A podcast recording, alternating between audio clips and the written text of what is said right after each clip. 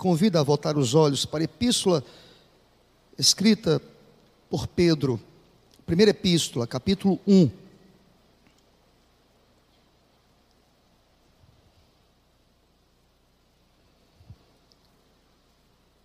Primeira epístola, escrita pelo apóstolo Pedro, capítulo 1. Antes da leitura, eu quero mais uma vez levar a minha voz em oração, na expectativa de que Deus fale conosco, de que Deus tenha piedade de nós, que o Senhor nos ensine mais uma vez, para a glória, para o louvor do seu próprio nome. Curva a sua cabeça, fecha os teus olhos, aquiete a tua alma, a tua mente, o teu coração, que nesta hora somente a palavra do Senhor Deus possa dirigir os nossos pensamentos. Maravilhoso Deus, como é bom poder estar em tua casa. Tua casa convém adoração, santidade.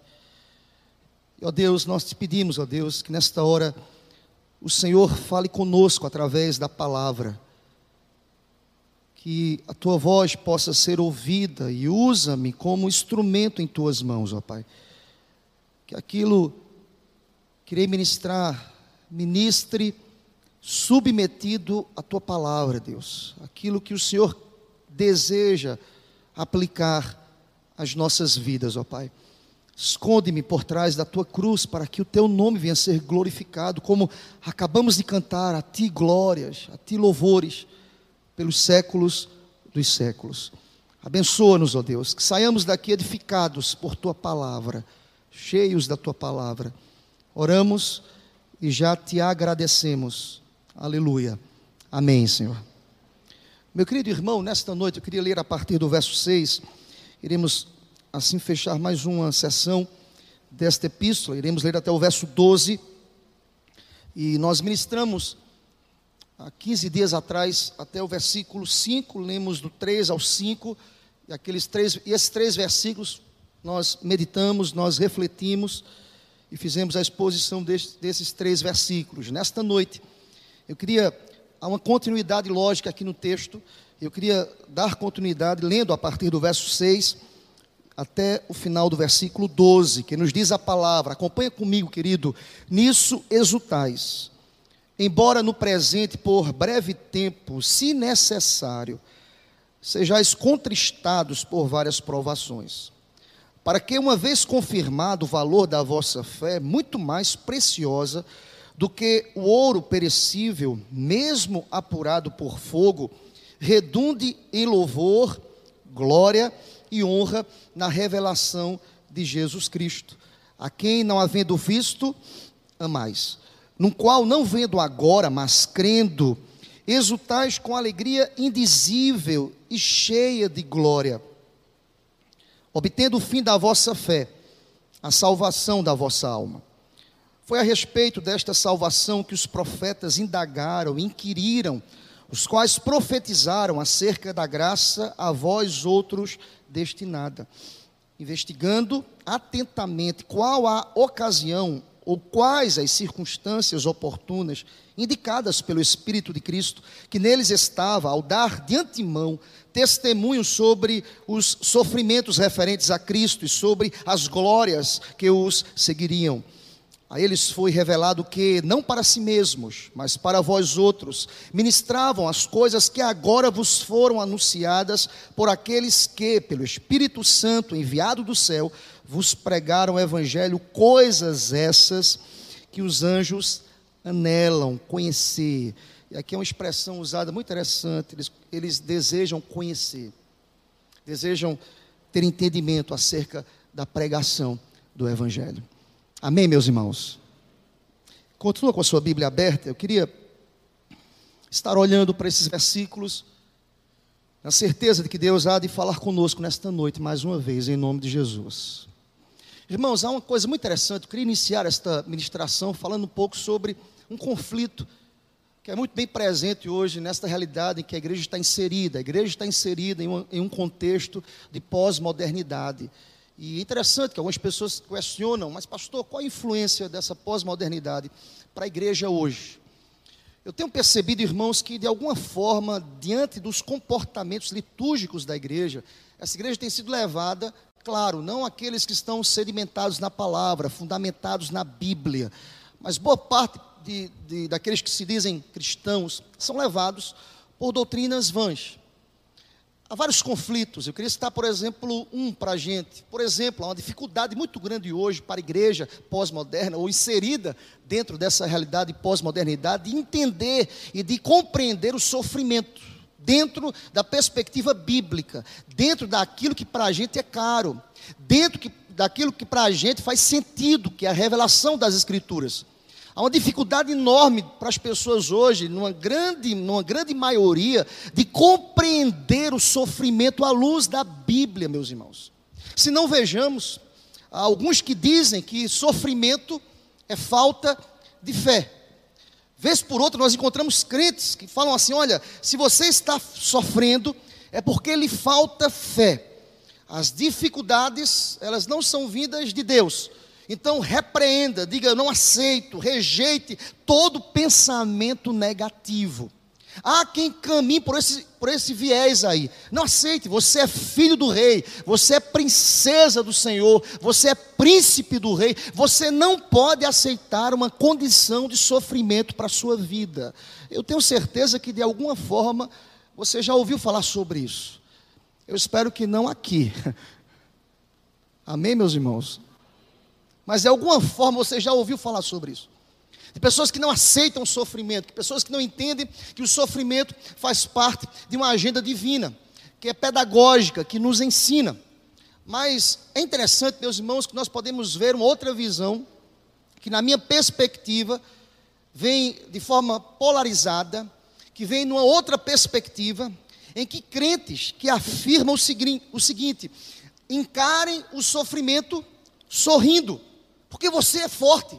Porque você tem que se alegrar sempre no Senhor, como nos, nos diz a palavra: alegrai-vos sempre, em tudo dai graças, todas as coisas cooperam para o bem daqueles que amam a Deus. Tem gente que fala assim: não encare o sofrimento dessa forma, não baixe a guarda. Está sofrendo, irmão? Levanta a cabeça, bota um sorriso nos lábios, decreta que você é vencedor. Irmãos, eu penso na minha perspectiva que aí nós temos um grande perigo também. Não há aí uma leitura saudável acerca da interpretação bíblica, de maneira saudável.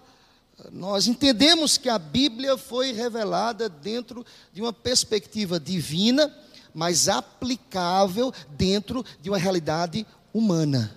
Nunca esqueça disso, irmão. Nós somos seres humanos. Nós sofremos. Há um livro muito interessante do R.C. Spru, chamado surpreendido pelo sofrimento. Até indico a leitura deste livro para os irmãos. Muito interessante o livro. E sabe que R.C. Spru fala no seu livro? Ele diz assim: olha, o objetivo de nossa vocação é o céu. E nós não temos dúvidas disso. No início desta epístola, Pedro aponta dizendo, desde as primeiras palavras, que nós somos forasteiros deste mundo. Nós estamos aqui de passagem, nós não temos residência fixa, nós estamos caminhando para a glória. Mas R.C. Spru nos diz: olha, o objetivo da nossa vocação, sim, é fato, é os céus, mas não há nenhum caminho para o céu senão através do vale. Nós atravessamos vales, nós atravessamos dificuldades, nós enfrentamos adversidade, nós sofremos, mas isso não pode tomar o coração da gente. Nós precisamos buscar um equilíbrio. Nós passamos por, por adversidades é sim, isso é fato, sim, é fato, mas nós precisamos entender naquilo que esta expressão nos diz, nisso, que o termo nos diz, nisto exultai. Olha para o texto, o texto começa esta parte apontando para a gente a passagem anterior, do verso 3 ao verso 5. Pedro começa a sua palavra aqui falando que o crente passa por adversidade, mas esta adversidade tem que ser encarada com tristeza, quem sabe sim, com choro sim, com derramar de lágrimas sim, com angústia em alguns momentos sim, com preocupações sim, mas isso não pode ser a razão da nossa existência, porque os nossos olhos não estão postos e fitos aqui na terra, nós estamos com os nossos olhos postos e fitos na glória, na certeza de que temos que fomos regenerados para uma herança que é incorruptível, sem mácula, imarcessível, reservada nos céus para vós outros, e bendito seja o nome do Senhor para sempre. Pedro começa a sua essa outra parte dizendo o seguinte: olha, nisso exultais. Ou seja, essa palavra exultar transmite aqui a ideia de júbilo, irmãos, de exaltação espiritual. Coisa que o ímpio não entende, irmãos. Veja que Pedro vai dizer o seguinte: olha, nisso, ou seja, agradeça porque foi segundo a misericórdia dele, verso 3, olha comigo, que nós fomos regenerados para uma viva esperança. Essa esperança do mundo é finita, é falha, é limitada, é passageira, é efêmera. Nossa esperança não, ela é viva. Isso foi conquistado mediante a ressurreição de Jesus Cristo dentre os mortos, verso 3. Verso 4, para uma herança que é incorruptível, sem mácula, imacessível. Texto que nós ministramos há 15 dias atrás, irmãos. Pedro começa a sua argumentação dizendo nisto, ou seja, exultem nessas coisas. Em outras palavras, o que Pedro quer nos dizer nesta noite, que a palavra quer nos ensinar, é que aqui está a alegria do cristão, independentemente das circunstâncias. Paradoxal isso para o mundo, irmãos. Nós iremos sofrer, iremos chorar, mas estaremos sempre alicerçados no que diz as Escrituras. O choro pode durar uma noite, mas a alegria vem pelo amanhecer. Glória a Deus por isso. Quem nos promete isso? O Senhor. Quem nos garante isso? A palavra. Quem nos traz essa certeza? O Senhor. Esta é a razão, irmãos, pela qual, por exemplo, como os irmãos bem conhecem, que Paulo e Silas, eles cantaram com as costas laceradas, presos, encarcerados. Ele diz assim, e o texto diz que eles louvaram a Deus, presos, porque a alegria desses homens não estavam, a alegria não estava posta nas circunstâncias, mas nisto eles exultavam, ou seja, que eles foram salvos. Isso é passageiro. Olha aqui para mim, querido, olha aqui para mim, fita os olhos em mim nesta noite, entenda isso, em nome do Senhor Deus, tudo que você passa hoje tem propósitos, Deus está no controle de todas as coisas. Isso não pode furtar do coração da gente a alegria de que a maior herança nós já conquistamos através de Cristo, que é a nossa salvação. Eles podem matar o nosso corpo, nós podemos ser perseguidos, nós podemos ser maltratados, feridos, xingados, acusados injustamente. Mas nós temos um advogado ao lado do Pai. E se dentro do propósito da economia de Deus, o nosso tempo se findar aqui, aquele que crê, ainda que morra, viverá eternamente. Glória a Deus por isso. Pedro começa a sua argumentação, porque ele vai tratar sobre problema, irmãos, dizendo nisso exultar. Ele começa a sua argumentação dizendo: olhe para o que Deus já fez com vocês estão sofrendo. O contexto aqui é de perseguição, irmãos. Agradeçam por aquilo que Deus já fez com vocês. Se você pegar a lista do fruto do Espírito, o fruto do Espírito começa dizendo: o fruto do Espírito é amor, alegria. Crente tem fruto do Espírito, irmãos. Crente, mesmo passando por dificuldades, tem fruto do Espírito. E o apóstolo escreve aqui para crentes que sofriam. Ele fala, mesmo em sofrimento, exultem, agradeçam, por quê, irmãos? Pelas razões que são postas anteriormente e por aquilo que ele irá nos dizer na sequência do versículo 6, se você prestar atenção. Por exemplo, Pedro declara que as nossas provações, elas são temporárias, necessárias e variadas. Eu vou repetir. Provação na vida de crente, elas são temporais ou temporárias, necessárias e variadas. Olha para o texto, o texto continua, observa comigo, nisso exultai, embora no presente por breve tempo. A primeira ideia que Pedro trata aqui no texto, irmãos, é que a provação que se apresenta por vezes às nossas vidas, nós somos provados, mas o texto diz que por breve tempo. Ou seja, irmãos, graças ao bom Deus, as provações não duram a vida inteira as circunstâncias em que nós estamos sendo provados, que Deus disse não para a gente, ou que Deus disse sim para a gente, mas nós entendemos que isso é sazonal, nós passamos por provações, nós passamos por respostas positivas, Deus diz não para a gente, mas em todos os momentos, e ainda que eu ande pelo vale da sombra da morte, Deus está conosco, aleluia. A primeira ideia que Pedro trata nesse verso 6, irmãos, por isso que ele fala: exultem no Senhor, porque as provações, elas são temporárias. A expressão usada por Pedro, olha aí no texto, nos diz: por breve tempo. Mas olha aqui para mim, querido, quem é dono do tempo? Deus. Há tempo para todo propósito debaixo dos céus. Quem determina isso, queridos? Deus. Por mais que o crente tente determinar, eu não aceito. Deus, gente. Deus é Senhor do tempo. Então, a primeira verdade que Pedro nos diz nesse texto, olha, a aprovação é temporal, temporária. A aprovação é necessária. Olha para o texto. Nisso exultai, embora no presente, por breve tempo, se necessário. As provações, irmãos, são necessárias para refinar a nossa fé. Um crente provado é um crente diferente, irmãos. E a Bíblia há uma correlação perfeita nas Escrituras. Deus prova quem Ele ama. Deus está refinando a nossa fé. Deus está tratando o nosso caráter. Deus está forjando o nosso comportamento. Eis a razão de tantos filhos de Deus mimados, irmãos. Que só quer bênção, que só quer vitória, que só quer decretar, que só quer ser o príncipe de Deus, que só quer ser a princesa de Deus, que só quer viver em bênçãos. Não! Nós passamos por vales, mas em todos eles Deus está conosco, aleluia. Nós não estamos soltos à nossa própria sorte. Você já pensou, irmãos? Eu já disse aqui na igreja, um filme antigo, que é uma, até uma fumaça, né? Diga a verdade. Poderoso Deus, uma coisa assim, ou, não sei se o nome é esse.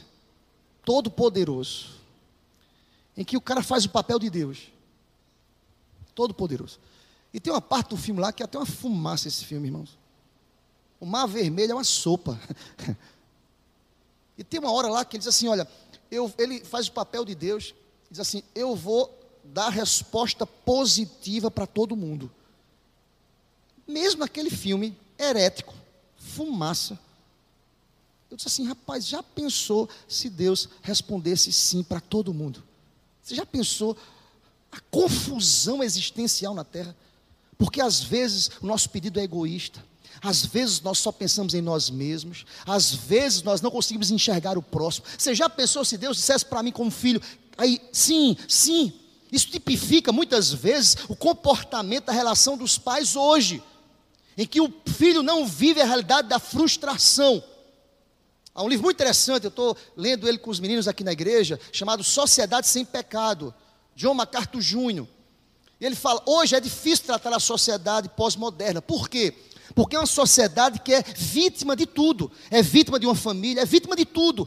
As pessoas tentam arrancar da essência a ideia de pecado, irmãos. Não tem como tratar com uma sociedade que não reconhece o pecado. Davi vai dizer que é pecador desde o ventre, em pecado nasci. Quando se tira o pecado, a consciência de erro, esta sociedade terá dificuldade de entender a relação de confissão, de pedido de perdão, porque são vítimas.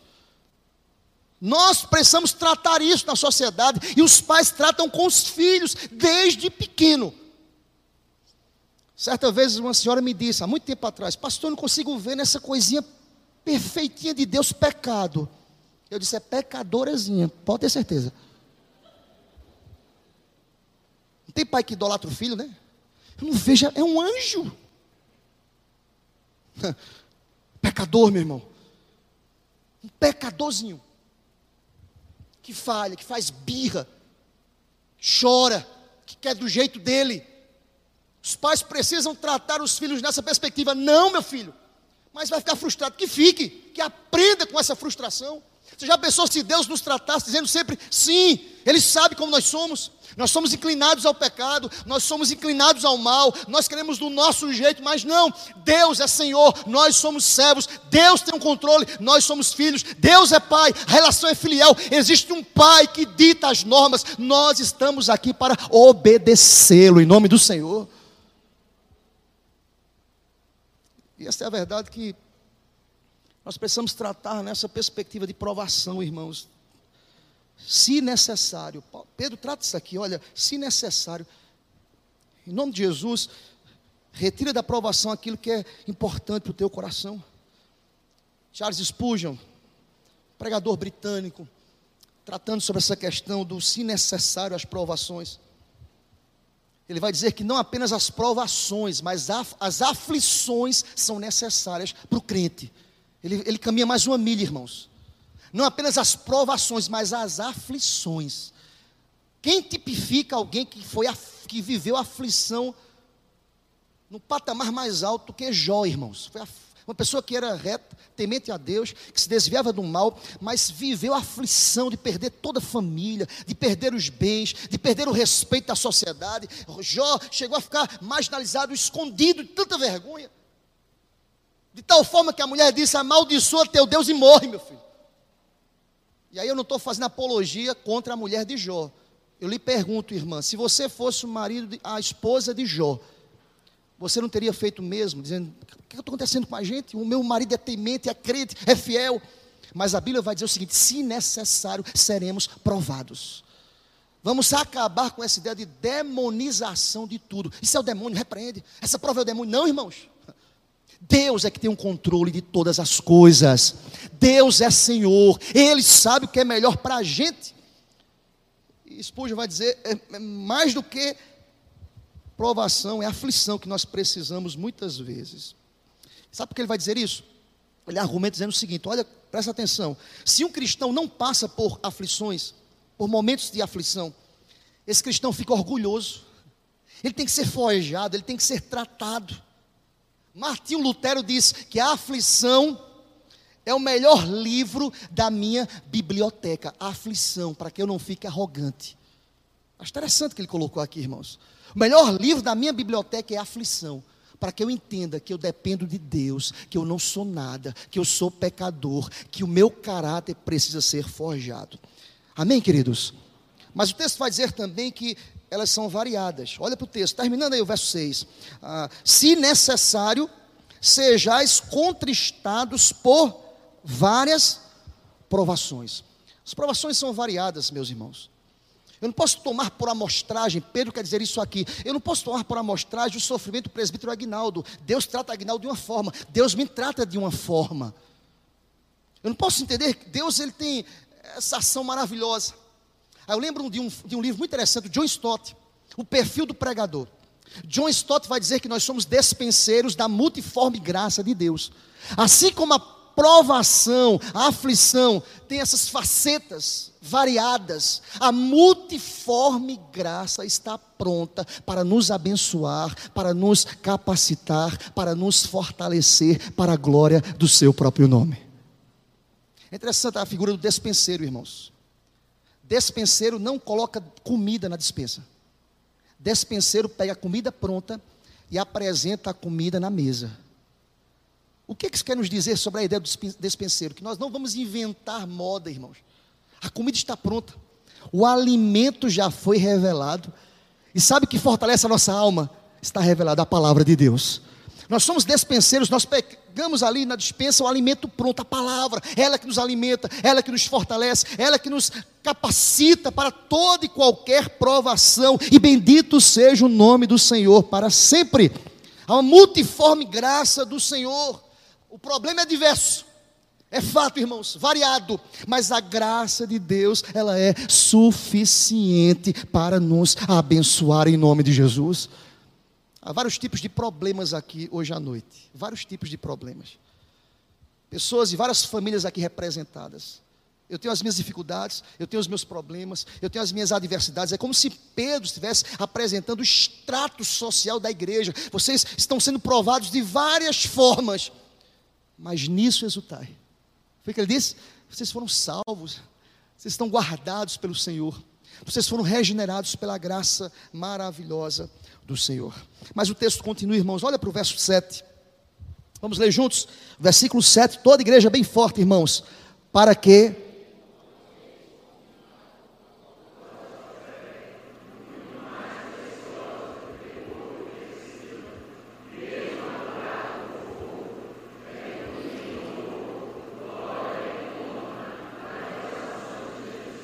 Você pode dizer amém para essa palavra. Há uma lógica para provação, para aflição. Vocês percebem que nós não podemos aceitar essa doutrina que diz assim: crente não pode sofrer. Se crente não pode sofrer, nós estamos lutando contra aquilo que é bíblico, irmãos. Isso é sério. Essa teologia tem que ser rejeitada, irmãos. Isso não é de Deus. Porque você percebe que há um propósito. Os sofrimentos apontam para um propósito. O sofrimento não é desprovido de uma utilidade, não são inúteis, há um propósito. Pedro trata sobre esse propósito. Esta palavra usada aqui para valor, no texto, está intimamente relacionado com a ideia de aprovação. Perceba o texto, para que uma vez confirmado o valor, a aprovação da vossa fé, crente tem que ser provado por Deus. É Deus que prova, é Deus que aprova, é Deus que testifica, é Deus que usa os caminhos, é Deus que usa os meios para capacitar a igreja. E o resultado final disso, meus irmãos, deste processo, é que está em foco: é a glória, é o louvor, é a exaltação do Senhor, meus irmãos. Dentro das provas que pessoalmente já passei na minha família, irmãos, não tem coisa mais prazerosa, prazerosa do que o pós-prova que alegria de receber as, as respostas de Deus, irmãos. Você fica tão, tão crente, irmão, tão sensível, tão humilde. É verdade ou não é, gente? Está sendo provado. Quando você está muito bem, você fica arrogante, meu irmão. Eu não tenho problemas, tudo perfeito, tudo bom, mas Deus nos conhece, Ele nos prova. Nós somos apurados, como o ouro é apurado pelo fogo, para tirar as escórias aquilo que macula a santidade do Senhor, Deus nos prova para a glória do seu próprio nome. E o texto aqui é muito claro, irmãos. Aqui uma coisa muito interessante é que Pedro, olha para o texto, ele contrasta a fé com o ouro. Que o ouro é perecível. Pois o ouro se desgasta, irmãos. Com a pressão, com o fogo. A fé não. Pedro vai dizer, diferentemente do ouro, que para muita gente é coisa muito valiosa, diferentemente a nossa fé, ela é verdadeira, ela é indestrutível. E quanto mais eu sou provado, a minha fé é renovada, o meu coração é renovado, eu sou mais fortalecido, e tudo isso vai redundar e vai autenticar a glória do Senhor. Olha para o texto: muito mais precioso do que o ouro que é perecível, mesmo apurado por fogo, redunda em louvor, glória e honra na revelação de Cristo Jesus. Bendito seja o nome do Senhor pelas nossas provações. Amém, meu irmão? A provação redunda em glória do Senhor Deus. Olha aqui para mim, glória para o Senhor Deus. Olha aqui para mim, querido. Quem sabe você entrou aqui hoje à noite sendo provado está sendo provado, está passando pelo momento difícil na vida, deixa-me dizer uma coisa: isso vai redundar em glória para Deus. Ah, pastor, está sendo tão difícil. Ó oh, querido, Deus não coloca um peso sobre os nossos ombros que nós não podemos suportar. Ele é fiel, apesar das nossas infidelidades. Deus está cuidando de cada detalhe, irmão.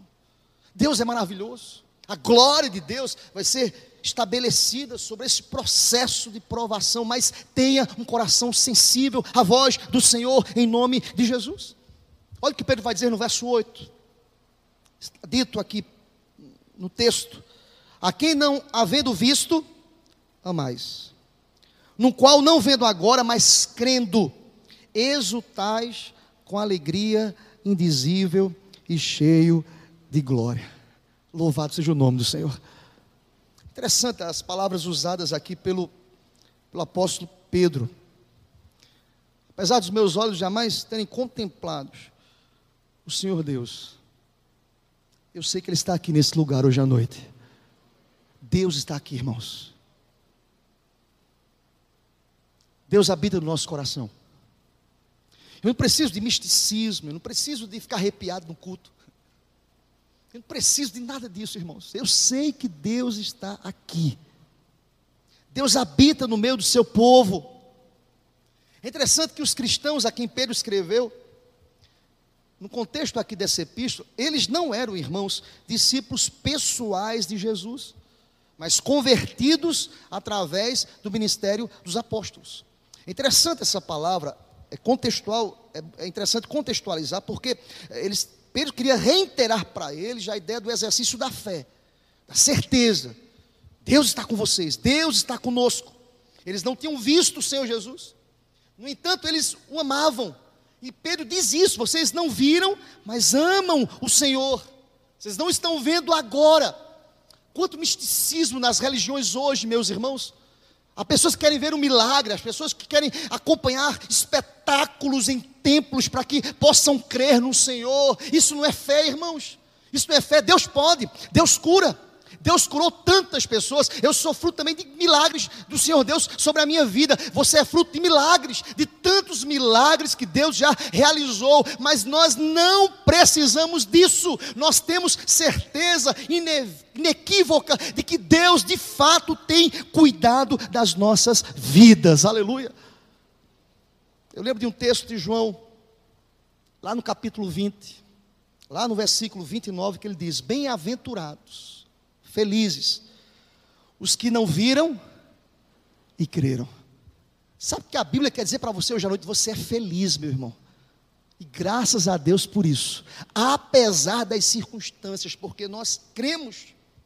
E interessante que Pedro vai dizer o seguinte: no qual não vendo agora, olha para o texto, mas crendo, o exercício da fé, ele diz: exultamos, o exultai, com alegria indizível e cheio de glória.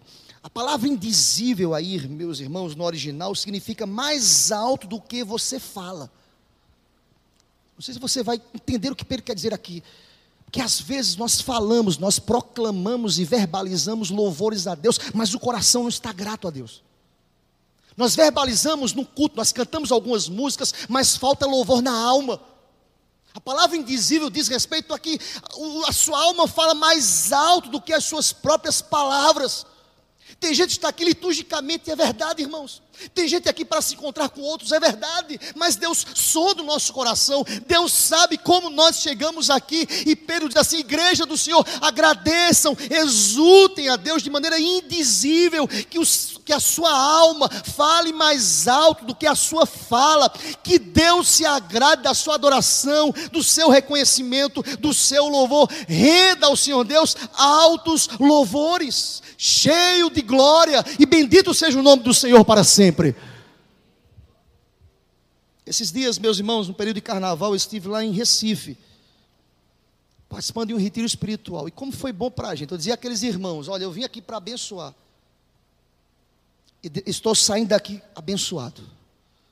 Que dias abençoados, meus irmãos. Uma das coisas que mais me chamaram a atenção ali naqueles dias foi o momento de louvor, irmãos que as pessoas se derramavam diante de Deus, adoravam a Deus. Nós sentimos a presença de Deus ali. E é claro, irmãos, a relação do louvor é muito pessoal. É, sou eu com Cristo. Nós ficamos desnudos diante de Deus. É como se Pedro quisesse dizer àquele, àquela igreja: adorem, falem mais alto com a alma de vocês, adorem a Deus. Deus sabe como nós estamos diante dele. Renda ao Senhor Deus altos louvores. Lembram da doxologia que Pedro apresenta a partir do verso 3? Bendito Deus e Pai do nosso Senhor Jesus Cristo. Elogios e palavras de louvor a Deus. É a Deus. Mesmo em meio às provas, a Deus. Mesmo sendo provado, chorando, angustiado, abrindo a alma, dizendo: Deus, eu estou triste, mas eu, Deus, eu quero te agradecer, porque eu sei que essa provação irá redundar em glória ao teu nome. Eu estou aqui hoje à noite para dizer isso ao teu coração, irmão. Todas as coisas acontecem para a glória de Deus, mesmo quando nós não queremos, mas Deus é soberano. E sabe, Paulo vai, Pedro vai dizer, verso 9, olha comigo, rapidinho aí, querido.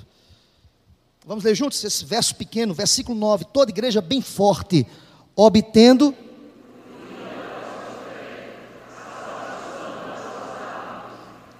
Interessante que Pedro trata aqui nesse verso 9, irmãos, sobre o resultado da presente fé. Porque você perceba aí, verso 8, ele fala sobre aquilo visto, não havendo visto a mais, no qual não vendo agora. Olha aqui para mim, querido, Pedro está tratando sobre a relação com Deus do presente, irmãos. Eu não posso me fazer valer da fé dos irmãos lá do passado. foi muito importante para sedimentar o cristianismo. Os mártires. John Hus, por exemplo, pré-reformador, século XV, foi queimado em fogueira, em estaca. Interessante que ele foi levado a, a, a que ele fosse, foi, ele foi tentado a negar ao Senhor Deus. Ele disse: jamais vai negar o meu Senhor. Jamais. Você vai ser queimado. Pode me queimar. Esse fogo vai queimar o meu corpo, mas jamais irá queimar a minha alma. A minha alma está guardada e segura no Senhor. Glória a Deus. Policarpo, bispo de Esmirna, acusado de herege. Se você ler a história, a biografia de Policarpo, ele foi levado ah, diante da, da população para ser julgado publicamente. E o proconsor disse assim: Olha, você nega Cristo. Disse: Não posso. Você é um herege. Ele vira para a multidão e disse: Eles que são hereges, eu não. Negue a Cristo, jamais. Ele diz também: O fogo pode queimar o meu corpo, mas eu estou guardado pelo meu Deus por toda a eternidade, irmãos. Precisamos nos desarraigar desse mundo. E interessante que Pedro trata sobre a fé do presente agora, é para a gente agora, vendo agora, crendo nele. Nós cremos no Senhor. O texto 9 é um complemento deste verso 8. Ele aponta para o futuro. Há uma, uma realidade escatológica aqui, irmãos. Porque neste versículo 9, Pedro trata sobre o resultado dessa fé do presente a salvação da nossa alma. E isso ocorrerá no futuro, quando Cristo vier buscar os seus santos, a igreja. Cremos pela fé, a salvação da alma. E louvado seja Deus por isso. Aqui o termo alma refere-se à parte imaterial do ser humano, a alma que irá por certo separar do corpo, mas estamos guardados, seguros no Senhor. Nós receberemos o convite bendito do Senhor. Nos diz a palavra que da mesma forma que ele subiu em glória, ele voltará em glória sobre as nuvens. Ele irá arregimentar dos quatro cantos os escolhidos, aqueles que morreram primeiro irão ressuscitar e nós receberemos o convite bendito do Senhor. Vinde benditos do meu Pai. É como se Pedro olhasse para o futuro, escatologicamente. Nós teremos um corpo glorificado, a conservação, a salvação plena da vossa alma, o corpo glorificado. Glória a Deus por isso, irmãos não mais pecado, não mais choro, não mais dor, não mais lamento. A, veja a lógica do texto, irmãos. Nisso exultai.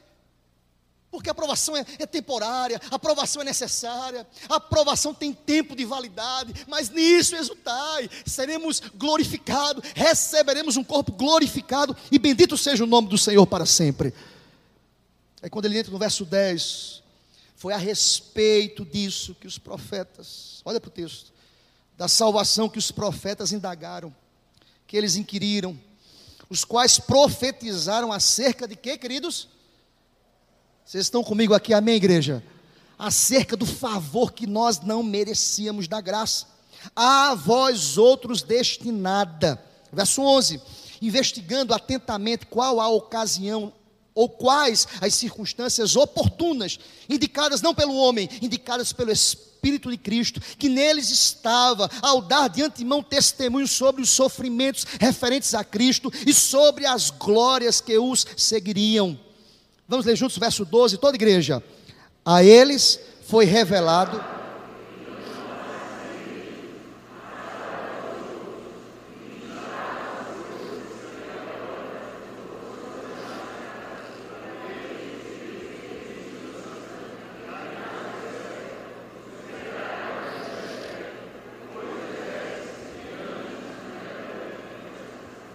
Você pode dizer amém para essa palavra. Irmãos, vamos explicar rapidamente aqui a ideia de Pedro aqui nesse texto.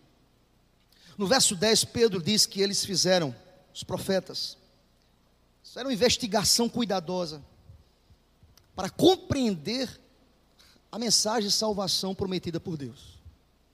Se você estudar o Velho Testamento, de Moisés a Malaquias, irmãos, todos os profetas, eles foram envolvidos eles foram fascinados pelas promessas de salvação. O comentarista De Carson, tratando sobre essa ideia das profecias do Velho Testamento acerca da salvação, De Carson diz o seguinte: o Espírito de Cristo levou os profetas a predizer sobre a graça de Deus e até mesmo prever os sofrimentos de Cristo e as glórias que se seguiriam, mas por mais que eles tentassem, eles não poderiam descobrir quando e como isso iria acontecer. Nós somos bem-aventurados, irmãos. Nós estamos na era da graça. Eles falaram, eles profetizaram acerca da graça, da salvação, deste leque que iria alcançar tantos outros povos, mas eles não conseguiram compreender toda a sua plenitude, e nós somos bem-aventurados, graças a Deus, nós fomos alcançados por esta palavra de salvação, irmãos.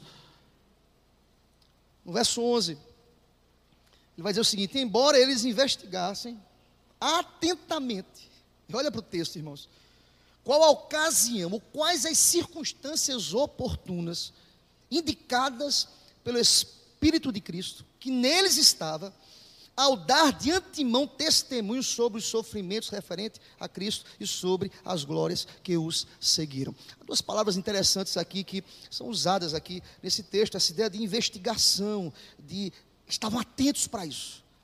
Mas é o que Carlos vai falar, é o que MacArthur Júnior também vai dizer. MacArthur Júnior vai dizer o seguinte, irmãos, que embora os profetas escrevessem sobre o Messias, eles nunca compreenderam tudo o que estava envolvido na vida, na morte e na ressurreição de Jesus Cristo. Nós somos uma geração privilegiada, irmãos.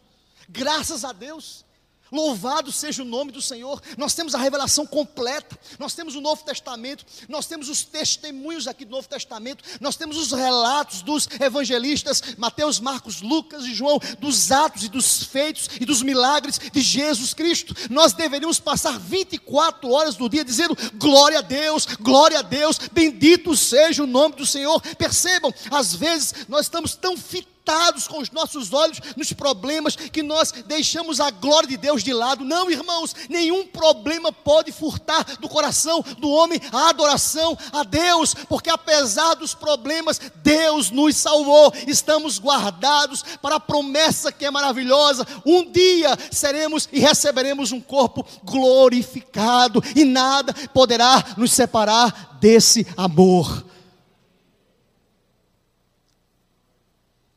Interessante, irmãos, é como se Pedro dissesse a esse povo aqui, dissesse a mim a você. Ainda que a morte, as perseguições, as lutas, anjos principados, poderes alturas, tudo se levante, sistemas políticos, tudo se levante contra nós. Minha alegria não está posta nisso. Os profetas não entenderam completamente isso. Mas nós temos a revelação, irmãos. Somos guardados por ela. Estamos alicerçados nela. E nós entendemos que Cristo morreu sim, mas ao terceiro dia ressuscitou, ele foi assunto aos céus. E nos diz a palavra que ele está à direita de Deus Pai, intercedendo pela sua igreja. Glória a Deus por isso. Isso é motivo de glórias a Deus. Interessante que Mateus 13, 17 está escrito: Pois em verdade vos digo, olha o que diz o texto, olha a relação de Pedro aqui, irmãos. Mateus 13, 17. Pois em verdade vos digo, que muitos profetas e justos, dese... olha aqui para mim, querido, desejaram ver o que vedes e não viram, e ouvir o que ouves e não ouviram. Eles desejaram, mas não tiveram o privilégio do que nós estamos ouvindo hoje, irmãos. Que graça, que bênção, que motivo de gratidão. Louvado seja o nome do Senhor. E eu fecho, irmãos, o que nos diz o verso 12. Para a gente fechar nesta noite, irmãos, olha para o texto. Está escrito, quero mais uma vez voltar os olhos para esse versículo 12. O texto nos diz: A eles, aos profetas, foi revelado que não para si mesmos, mas para quem, irmãos? Para vós outros. É como Pedro dissesse àquela igreja: irmãos, agradeçam. Os profetas passaram a vida toda apontando a cruz, e vocês são fruto da cruz. Glória a Deus por isso. Os profetas estudaram, pesquisaram, receberam revelações de Deus, apontando para o ministério perfeito do segundo Adão. Vocês são fruto desse ministério. Eu quero dizer para você hoje à noite: você é fruto do ministério de um Deus perfeito, que se fez homem humildemente e que tomou o nosso lugar. Glória a Deus por isso. Vocês percebem que os nossos problemas se tornam pequenos, irmãos? Eu não estou aqui menosprezando os problemas, não. Eles vão trazer ao nosso coração angústia, sim, sofrimento, sim, dor, sim.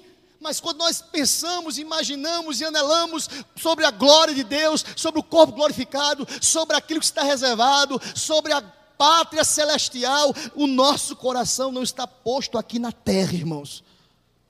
Aí o texto diz ainda: Para vós outros, ministravam as coisas que agora vos foram anunciadas, por aqueles que, pelo Espírito Santo, enviado do céu, vos pregaram o Evangelho. Vamos ler o finalzinho desse texto, toda igreja bem forte, irmãos. Coisas anjos desejam conhecer. Que privilégio, irmãos. Eu quero concluir essa ministração trazendo ao meu coração, ao seu coração, essa exortação final, o privilégio de pregar o Evangelho. Vocês percebem que nós perdemos muito tempo nas nossas redes sociais falando de tudo, menos de Jesus. É verdade ou não é, irmãos? Eu tenho dito aqui ultimamente para algumas pessoas, para algumas pessoas não basta apenas pecar, o bom hoje é publicar o pecado. Porque pecar está tão sem graça, irmãos. Está tão chato só pecar. Eu sou de uma geração pós-moderna. Tem que publicar o pecado. Eu dizia lá no acampamento Retiro. Pecar é uma coisa tão sem graça. Tá tão, sem, tão monótono, só pecar. Só Deus está vendo. Tão graça. Tem, tem graça, só Deus vendo. Quer que todo mundo veja. Publica o pecado, fica melhor. Quantos que nunca usaram o Instagram, o Facebook para propagar o Evangelho? coisa que os anjos anelam. Você entende isso, irmão? Você tem a noção disso, irmão? Coisas que os anjos desejam, não conhecem, não sabem. Foi nos dado a missão de propagar isso que eu acabei de pregar, é a verdade maravilhosa do Evangelho. Nós, nos foi dado esta missão. Sabe que eu lembro de Pedro?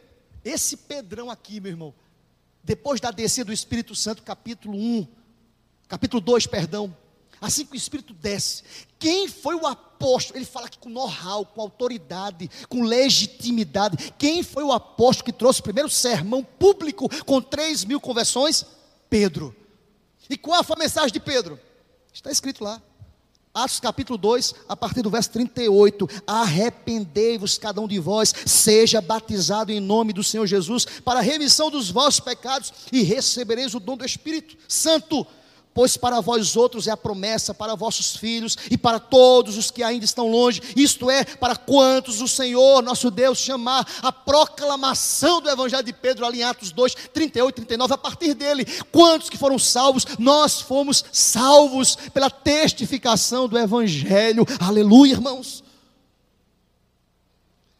Termina esta mensagem para você, meu querido irmão. Quantos homens de Deus se levantaram para pregar o Evangelho? Os doze apóstolos, Paulo, Barnabé, Silas, Timóteo, Filipe, Tiago, Judas, meu irmão de Jesus, meio irmão de Jesus, Estevão e tantos outros. Nem todos eram apóstolos de Cristo. No mesmo sentido como Paulo e os doze, porque esses outros não viram Jesus ressuscitado, ressurreto. Paulo teve experiência profunda com Cristo, mas a mesma autoridade que lhes foi dada de pregar e anunciar o Evangelho, o novo convertido aqui recebeu. Você está apto para abrir a sua boca, porque Atos 1:8 nos diz: "Mas recebereis poder ao descer sobre vós o Espírito Santo, e sereis minhas testemunhas. Louvado seja o nome do Senhor para sempre." É como se Pedro fechasse essa sessão dizendo: Olha, vocês estão aptos.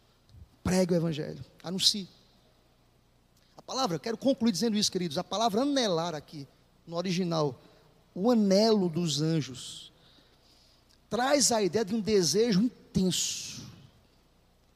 A palavra conhecer aqui traz a ideia de inclinar para olhar alguma coisa. Veja que Pedro vai dizer maravilhosamente aqui: os anjos desejam ardentemente, intensamente fazer o que vocês estão fazendo. Eles desejam conhecer, eles inclinam para olhar. A ideia é essa: para conhecer, para olhar, para profundamente ter a, a noção daquilo que nós temos de ser despenseiro do Evangelho, ser pregador do Evangelho. Quem deseja ministério, excelente coisa almeja, irmãos. Que coisa preciosa é pregar o Evangelho. Eu concluo dizendo ao teu coração nesta noite, eu não sei como você chegou aqui, meu querido, sofrendo, angustiado, triste, abatido, mas em nome de Jesus, nisso exultai, na certeza que o bendito Pai, o Senhor das nossas vidas, um dia nos salvou. E hoje nós estamos aptos para ensinar e para pregar o Evangelho. Bendito seja o nome do Senhor para sempre.